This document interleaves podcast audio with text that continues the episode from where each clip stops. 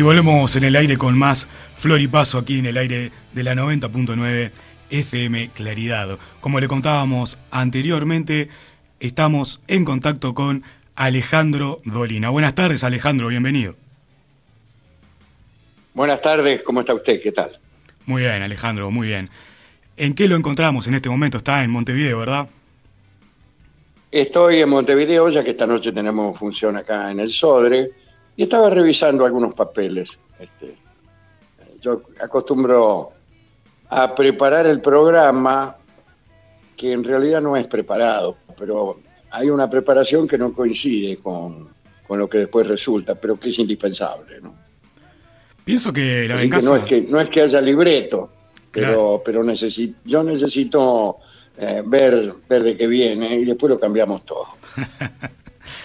Pienso que La Venganza será terrible es un programa especial, cubre muchos intereses, cuestiones variadas, pero hay una clave de humor que atraviesa casi todo el contenido del programa. ¿Vos compartís este pensamiento, Alejandro? Sí, sí, es, totalmente así. ¿Por qué elegiste programa? ¿Por qué elegiste ese código? claro, el registro principal es el humor, pero eh, no, no el propósito principal. Es un programa, como, como bien has dicho, que tiene variados intereses de orden eh, generalmente cultural, pero también extravagantes, muy poca actualidad, pero alguna hay.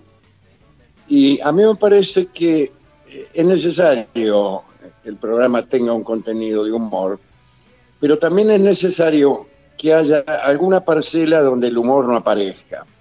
Yo creo que el, humor eh, de continuo, es decir, un chiste atrás del otro, y ahora le voy a contar el del paisano que no sabía dónde estaba el baño, y ahora les cuento el otro y el otro el otro. Eso eh, me parece que satura, satura, no es además contar chistes, hasta dudo que sea una actividad eh, humorística, ¿no?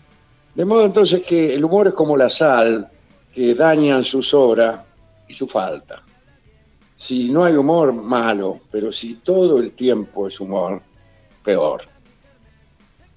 ¿Qué pensás que le da calidad al humor? Y el pensamiento, el pensamiento, los, los, los contenidos que se usan para ejercerlo, ¿no? El humor decía, decía Schopenhauer, consiste básicamente en poner una cosa allí donde no corresponde. Y es cierto, el, la definición funciona casi en cualquier eh, inciso humorístico. Pero claro, eh, esto puede hacerse de un modo elemental. Por ejemplo, si yo me pongo una escupidera en la cabeza, eh, estoy cumpliendo con el precepto de Schopenhauer. Claramente. ya que he puesto una cosa allí donde no va pero quién sabe si una mente compleja se satisface con un hecho humorístico así. En cambio, si usted tiene a los grandes humoristas que en este mundo han sido, ellos eligen el mismo procedimiento, por ahí ponen una cosa donde no va, pero lo hacen al mismo tiempo como los poetas, buscando emitir algún juicio acerca de la condición humana. Me hace pensar en una cosa que decía Macedonio Fernández, que era que el humor es sorpresa intelectual. Sí, es, bueno esa definición también, claro, claro. Diría Schopenhauer, está bien, porque uno siente sorpresa cuando ve que algo ha sido puesto allí donde no esperábamos verlo. Pero, pero es una linda definición la de Macedonia, a mí me gusta mucho, sí, sí. sí, Claro, va, y, lo, lo acerca más ya que habla de la inteligencia, ¿no? Lo acerca más a, a los humoristas que acabo de nombrar, ¿no? A los humoristas complejos, a los que añaden pensamiento a esta, a esta simple dislocación del lugar donde están las cosas. Claramente, claramente. ¿De qué nos sirve el humor? Eh, sí, está muy bien. Yo creo que sirve para sobrevivir, ni más ni menos que como la poesía, ¿no? el, considerado el ser humano como un, lo que se llama cuando se estudia un, sistema en un entorno, ¿no es cierto? El ser humano sería el sistema, el entorno es el mundo que nos rodea. Y entonces ese sistema, que somos nosotros, tiene algunos recursos para sobrevivir. Eh, una piedra también es un sistema, pero tiene poca dotación. Eh, una bacteria también tiene poca, pero el ser humano tiene muchas armas para sobrevivir y para vivir mejor. Por ejemplo, tiene ojos para ver, tiene sentidos para percibir, tiene cerebro para calcular, para anticiparse al entorno y hasta tiene iniciativa para modificar el entorno y hasta puede, si quiere, tomárselas y elegir otro entorno. Pero entre tantas de esas virtudes que la inteligencia, la percepción y, todos sus recursos le dan al hombre, está también la poesía y está también el humor. Porque creo que sería muy difícil sobrevivir en un mundo sin poesía y en un mundo sin humor. Totalmente, sería terrible. Sería terrible, imagínese, ¿no? Todo el tiempo hablando en serio. hablando en serio, hablando literalmente. O sea, no hay nunca una metáfora. Bueno, esa, esa ausencia de metáfora que, afecta a la poesía y afecta al humor, solamente se da a los locos. Y se, lo digo casi desde un punto de vista eh, coincidente con los psicoanalistas, que dice, bueno, cuando un tipo es siempre literal, es que algo no le funciona en la cabeza. Claro, claro. ¿Se podría considerar un, aliado este, de la inteligencia al humor? Y muchas veces se ve bastardeado el humor en ese lugar. Y claro, claro. Eso es, lo que yo quiero decir cuando digo que esta simpleza de, qué apretarse la nariz y hablar así. Bueno, eso le puede ser gracia a un niño de dos años, pero no podemos hacer un programa de humor con eso o no podemos eh, hacer una obra con contenido humorístico.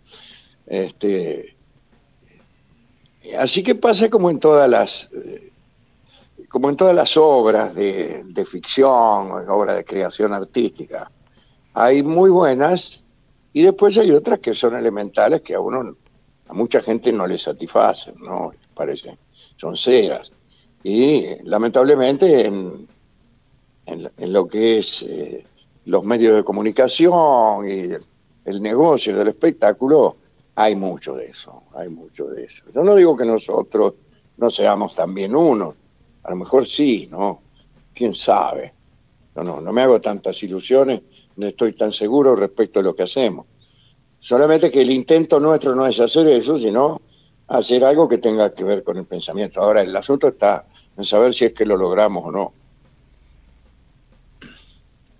El programa, una de las características que tiene, es que es un programa que se hace en vivo con público y se generan sinergias entre ustedes y el público, digamos, en, los dos sentidos.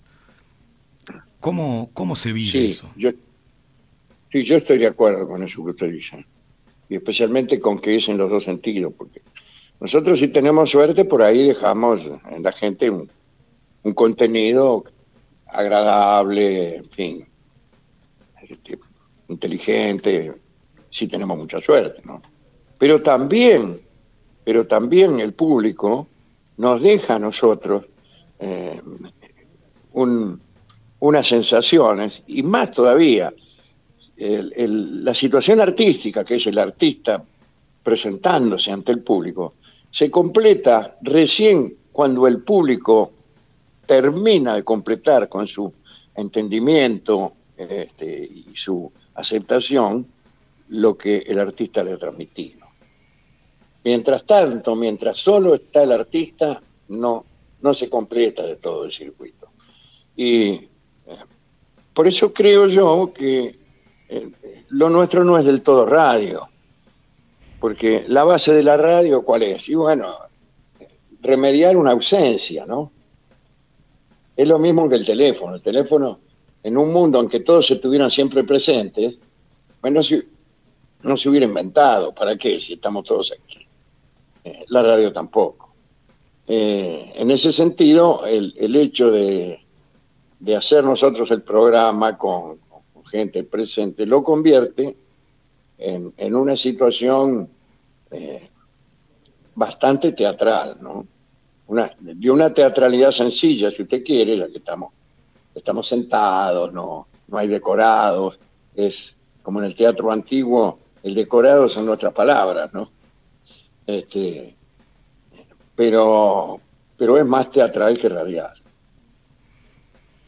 Habla de una teatralidad sencilla, pero hay una complejidad importante en, el programa en sus diferentes segmentos y eso lo, lo enriquece mucho y hace que esta sencillez se vea un poco desdibujada porque no es tan fácil como juntar tres personas en, en, una mesa para hacer un programa teatral, digamos, como La venganza será terrible.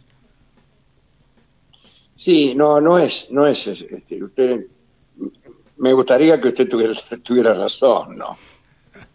Eh, en realidad no es una conversación al tuntún entre tres tipos que se han sentado allí. Claramente. A veces ocurre, ¿no? A veces se, a veces se hace eso. Eh, estamos persiguiendo ideas, persiguiendo ideas, procesándolas y alguna que otra vez eh, con algún acierto, pero más bien hay también una, una propuesta al público Decirle, che, pensemos en esto, ¿cómo es esto? O pensemos en algunas cosas que se nos dicen todos los días y mostrémoslas de tal modo que generamos una duda. Por ejemplo, le digo, ese es un recurso de tantos como se usan. Eh, proponer la duda, ¿no? Proponer la duda. Y la duda a veces asume formas graciosas. El hecho de que estemos convencidos de muchas cosas y que de repente alguno con argumentos más o menos salerosos venga a decirnos, sí, ¿será cierto esto? Eh, puede ser un ejercicio venturoso este, y, hasta gracioso si uno tiene suerte. ¿no? Claramente. Uno escucha el programa y no pasa por alto el juego, el acto lúdico, ¿Cuál es su vínculo, Alejandro, con el juego? Y claro, si uno piensa bien, eh, todo es un juego en la medida que uno define el juego como una eh, actividad que tiene algo de competitivo, pero también tiene algo de imitación y de parodia de la vida. Los, juegos de mesa son parodias de la guerra y de las intrigas, y, y los juegos de palabras son de algún modo también una burla, una parodia, pero inclusive una falsación, es decir, una prueba, ponemos a prueba el lenguaje a ver si realmente eh, sirve, como dicen los demás. Eh, todo eso conduce a jugar. Y los juegos son muy parecidos a los que juegan los estudiantes. Los estudiantes juegan mucho también con lo que se, con lo que se les está enseñando poniéndolo en tela de juicio, haciendo chistes con eso, este, eh, incluso desafiando la educación con una actitud aparentemente de no colaboración, diciendo, bueno, a ver si sos capaz de enseñarme algo a mí, que soy este, que soy este que tira tizas, que hace caricaturas, que no siempre presta atención. Bueno, ese juego consiste también en una especie de rebeldía contra las vamos, contra las normas establecidas. Pero no es una actitud destructiva ni revolucionaria, sino más bien eh, de puesta a prueba, de puesta en entredicho. A ver, si sos tan bueno, eh, responde a estas objeciones. La, objeción a veces es una actitud festiva. El tipo que hace estallar unos cohetes en el, laboratorio de química eh, se está divirtiendo, pero también está poniendo un poco de sal al sistema educativo. Sí, claro. Esos eran mis amigos. Claro. claro. Sí, sí. Los amigos sirven además para eso, ¿no? Para tirar cohetes. Cuando uno, claro, para salir a hacer sonar los timbres de las casas y luego darse a la fuga. Es, es, es una actitud incivil, evidentemente, pero es la pequeña cuota de resistencia y de cuestionamiento que uno hace a las, las normas establecidas, siquiera de un modo metafórico, eh, bajo la forma de un chiste y una gracia, o de una simple molestia a los buenos burgueses que creen todo. Qué fácil que es creer, además. es muy fácil creer. Sí. El cerebro está ordenado para creérselas todas. Sí, sí. Eh. Eh, yo creo que es también una, una, una, dotación que tiene, que tiene el hombre como sistema, ¿no? Este, el, humor es una, los sentidos, lo que decíamos recién, pero el creérselas todas también sirve para vivir. Pues si, si, uno dudara de todo, no podría emprender nada. Por ejemplo, a uno le dicen te quiero y uno inmediatamente se lo traga. Uno inmediatamente se lo traga. Después, claro, empezás a pensar y decís, bueno, eso no siempre es verdadero. Y además no es verdadero para siempre. Pero esas son eh, consideraciones ulteriores. Cuando uno está en el bailongo y, una dama le dice, te quiero, uno se lo cree. Y se lo cree porque si no se lo creyera no podría seguir viviendo. Las personas tenemos una búsqueda filosófica, se podría decir, de respuestas, de consuelo quizás. Y esta búsqueda se, posa en diferentes cuestiones de la vida dependiendo de, cada uno. ¿Usted, Alejandro, claro. hay un don de busque eso? Y el, don yo creo que es, eh, es como una maldición, ¿no? Algunos tienen la maldición del laurel, como decía al más fuerte, es la maldición de la poesía y no pueden salir de allí. Y otros tienen la maldición de la duda, eh, de la curiosidad, del deseo de saber cómo son en realidad las cosas. Y otras personas, que son por ahí más dichosas, puede ser que sean un poco más onzas, pero, pero tienen menos problemas, ¿no? Tienen menos problemas. Es decir, que eso, la actitud eh, ante, el, ante el universo, para saber si uno lo indaga o se conforma con lo que le dice la vieja, este, es, es, una decisión individual. Y algunos este, ni siquiera lo deciden, ya vienen decididos de fábrica. ¿no? Sí, sí. Quiero decir, son, hay decisiones que otros toman por uno. Totalmente. Y volvemos a, a la facilidad de, de, creencia que tiene el cerebro, este, este ánimo por creerlo todo que, ayuda mucho. Claro, claro. Al principio el cerebro, en principio funciona, me lo creo.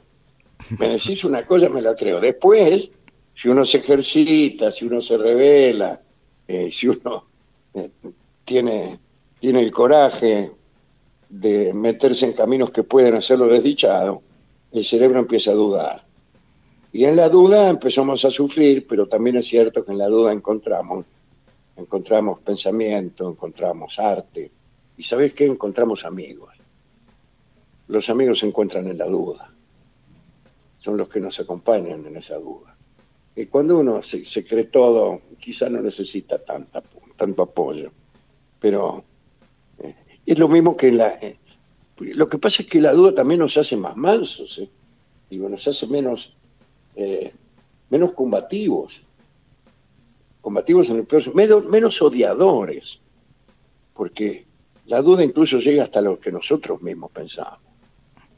¿y será, será cierto esto que estoy pensando? ¿Valdrá la pena que yo me enemiste con alguien solamente por defender esta idea? Eh, yo también tengo dudas acerca de eso. No, sé cuál es la respuesta a esta última pregunta. Pero como no estoy seguro, eh, necesito el apoyo de, de amigos. ¿eh? Y me es más fácil hacer amigos porque no tengo enemigos que sean hijos de mi pensamiento. ¿Cuál es el valor de la amistad en, su vida, Alejandro? No tanto como, como parece, ¿no? No tanto como parece. Este, más valor suele darle al, al amor. Pero a mí un amigo filósofo me dijo que el, amor está sobrevaluado. Pero me lo dijo porque por ahí se había peleado con su novia. Esto no, no lo sé del todo. Eh, en todo caso, en todo caso, eh, aprendí con, con, los años que los mejores amigos son los que, que hacen cosas parecidas a las que uno hace. Eh, cuando uno es chico tiene amigos por contigüidad, es decir, se hacen amigos tuyos porque viven al lado. Y, o si no, después porque van al mismo colegio y se sientan en el mismo banco. Esa cercanía, esa metonimia, genera muchos amigos. Pero algunos creen que esos son los únicos amigos posibles, ¿no? Los de la juventud y la niñez. Pero a mí me cierran mucho más los que tienen mis mismos intereses, mi misma vocación, los que se conmueven ante las mismas cosas. Y allí yo me siento muy acompañado, eh, más que por los que viven al lado. Me pasa algo con esto de las amistades que se generan por, por la cercanía de la cuadra, por ser compañeros de, de escuela, que me parece algo fantástico cuando, cuando se da. No sé si fantástico es la palabra, porque lo veo con, con cierto recelo, pero me parece algo, por lo menos, este, pintoresco, es extraño, digamos, casi siempre esos vínculos yo le doy valor, yo, le doy, yo concuerdo con usted, tiene algún valor. Este, desde el punto de vista de, del análisis riguroso, parecería un poco raro que uno eligiera eh, eh, un amigo simplemente por, la, por casualidad. Eh, pero la verdad es que sucede. y siendo la niñez una época tan, tan maravillosa, maravillosa incluso por lo ficcional, o maravillosa porque, como hemos dicho hace un rato, el cerebro se lo cree. es conveniente que el cerebro que cree tantas cosas crea también que el chico que se sentaba a nuestro lado en segundo grado eh, va a ser amigo nuestro para toda la vida. Y así lo consideramos, aun cuando no lo veamos nunca más. Totalmente, y, a veces inclusive lo seguimos viendo y nuestro cerebro tapa ciertas fallas del paisaje para creer que ese niño... la falla es que el tipo es otro, esa es la falla. y, y como decís vos, con mucha razón, el cerebro disimula eso. Uno se va a ver, qué sé yo, yo voy a ver a Luisito Maldonado, que era mi compañero de banco en el primer grado. Y seguro voy a encontrar con otro tipo. Exactamente. No, Luisito Maldonado es un chico de 5 años, 6 años, este, petizo, chiquito, un niño. Y y el tipo que voy a ver ahora es un señor pelado, claro. de anteojos, bigote, qué sé yo. Más parecido al padre. Y, los dos jugamos, jugamos durante un rato a que somos los mismos. Y no somos los mismos. Tiene algo hasta de tragedia, pero el cerebro se encarga también de disimularlo. Claro, de, de leer eso con, con alegría, que Vaya si lo tiene también. Con alegría, claro, con cariño, con cariño por ese, por ese tipo que es otro. Vaya a saber quién es. si tenemos la suerte de verlo continuamente, a lo mejor, como pasa pocas veces, vamos creando una nueva amistad, así como eh, nos vamos sustituyendo nosotros mismos. Es decir, el hombre de hoy sustituye al niño de ayer, y el hombre mayor de hoy sustituye al jovencito de ayer, y entonces por ahí nos vamos entendiendo en base a sustituciones. Pero si usted no lo ve nunca más y de golpe lo quiere reencontrar, y se va a llevar, se va a llevar un susto por lo menos. ya lo creo. Hay, un pensamiento hecho, digamos, de estas máximas de la vida, que, que reza que, ¿qué haría el niño que fuimos cuando ve el hombre o la mujer en, el que nos hemos convertido. Y a mí es un pensamiento que me, genera cierto recelo también. Este, yo cuando niño, yo no, no, no tenía autoridad moral para, para con nadie, digamos. Pero es un pensamiento que se da, se da mucho. ¿De dónde piensa usted que, viene esto? De, sí, claro, bueno, pero es que es un, un pensamiento filosófico muy, muy profundo el pensar en qué nos hemos convertido, pero también pensar si, eh, si realmente recordamos eh, cabalmente cómo hemos sido. Porque hay, hay, hay dos temores. Mire, eh, primero, que el, que el niño que fuimos nos mire y nos rechace. Pero el segundo temor es que si nosotros pudiéramos encontrarnos con el niño que fuimos, ¿quién sabe lo que pensaríamos de él? ¿Quién sabe lo que pensaríamos de él? A lo mejor eh, veríamos en el chico que, eh, que fuimos, si fuera posible esta operación fantástica que estamos describiendo, a saber el encuentro del hombre que somos hoy con el niño que fuimos. ¿Quién sabe si el hombre lo probaría? Si no veríamos eh, en, aquel niño una, una actitud, una mezquindad que no recordamos, que no recordamos. Vaya a saber, ¿no? A mí me da mucho miedo eso. Totalmente, totalmente. E inclusive mm, pienso yo que, que, bueno, quien soy ahora, si se encontrara con, con ese niño, eh, no, no, lo reconocería tanto como uno, como uno cree. Digamos, yo te conozco de fotos a vos, sí, sí, te tengo visto, pero este, creo que, que hay un cambio muy grande. Inclusive dudo de mí mismo en el, en el recuerdo sobre, sobre aquel chico que fui. No, no, no confío tanto en mi cerebro en este caso. Totalmente, sí, sí, sí, sí. Sí, sí, claro, claro. Y y antes era peor. los niños de hoy posiblemente tengan más instrumentos, porque eh, casi todos los niños de hoy tienen grabadas sus voces, sus decires, tienen una constancia histórica de su verdadera existencia, que por ahí eh, nos puede acercar a través del recuerdo con una cierta exactitud. los niños de mi época eh, no teníamos ese registro no teníamos. Entonces somos niños ficcionales, hijos del recuerdo, y el recuerdo es un género de ficción. ¿Qué sé yo si era aquel tipo? ¿Qué sé yo? Y sacábamos tres fotos, tres fotos en toda la infancia sacábamos. Exactamente, pasa, pasa eso.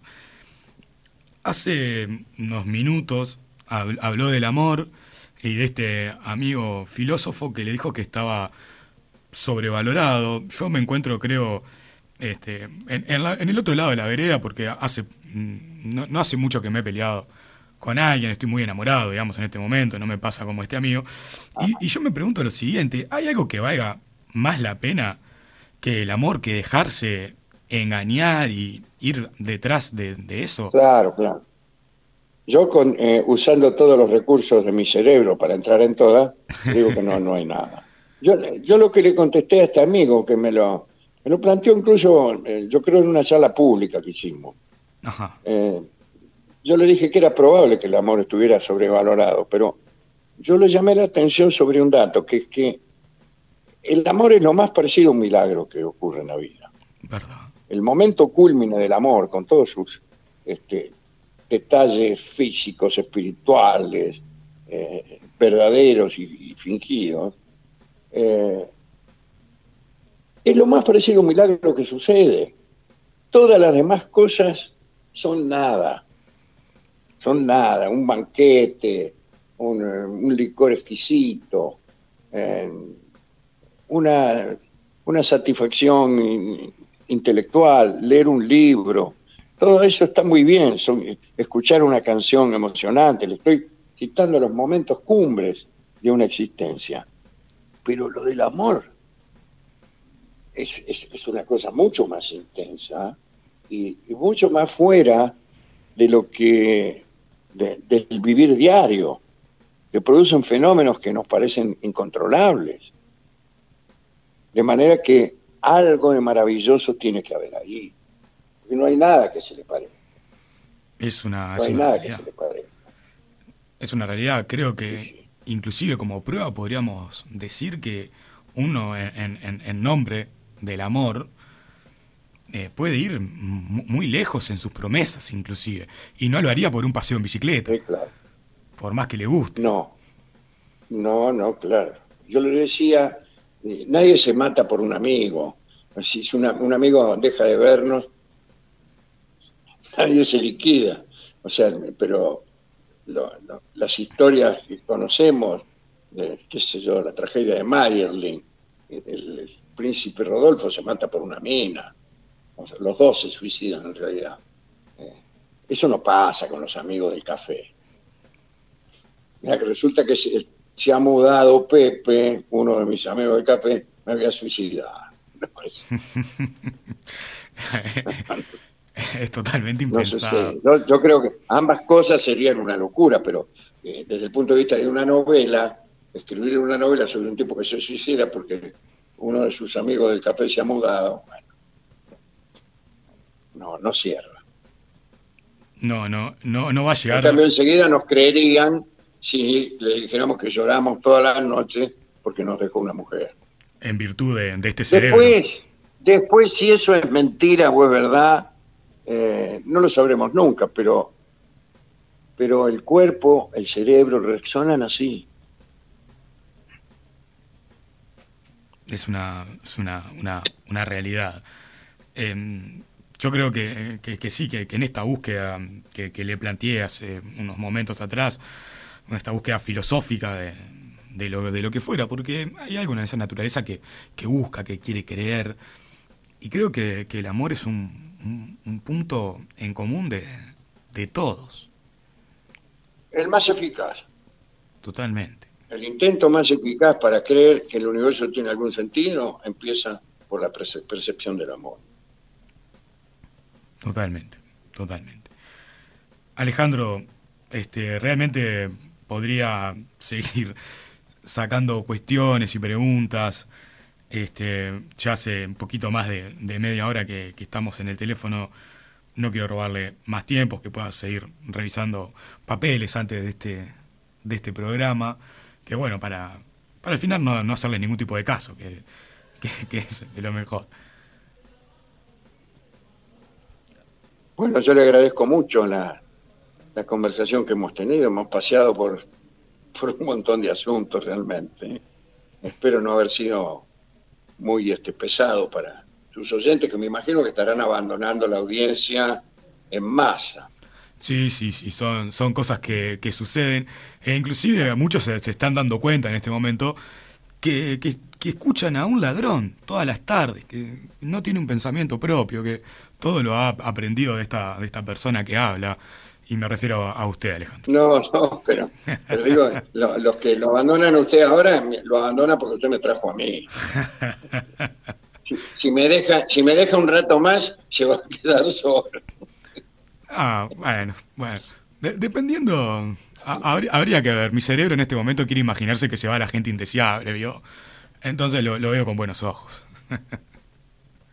Bueno, bueno, tal vez es mejor, sí. Exactamente. Bueno, Alejandro, un, un gusto. Mañana estará haciéndose presente aquí en, el Centro Cultural AFE con La Venganza será terrible. Claro, es como, es como creo yo el Centro Cultural del ferrocarril. exactamente. Todo pasa dentro de, un vagón, como si fuera un cuento de Agatha Christie, más o menos. Ajá. Pero entonces vamos a ser muy pocos. Ah, efectivamente, efectivamente, pero la producción se, se, encarga de, agrandar el, el, tema. Creo que van a poner el, e, el, vagón dentro de un salón con sillas. Es gente muy loca, Alejandro, gente muy loca.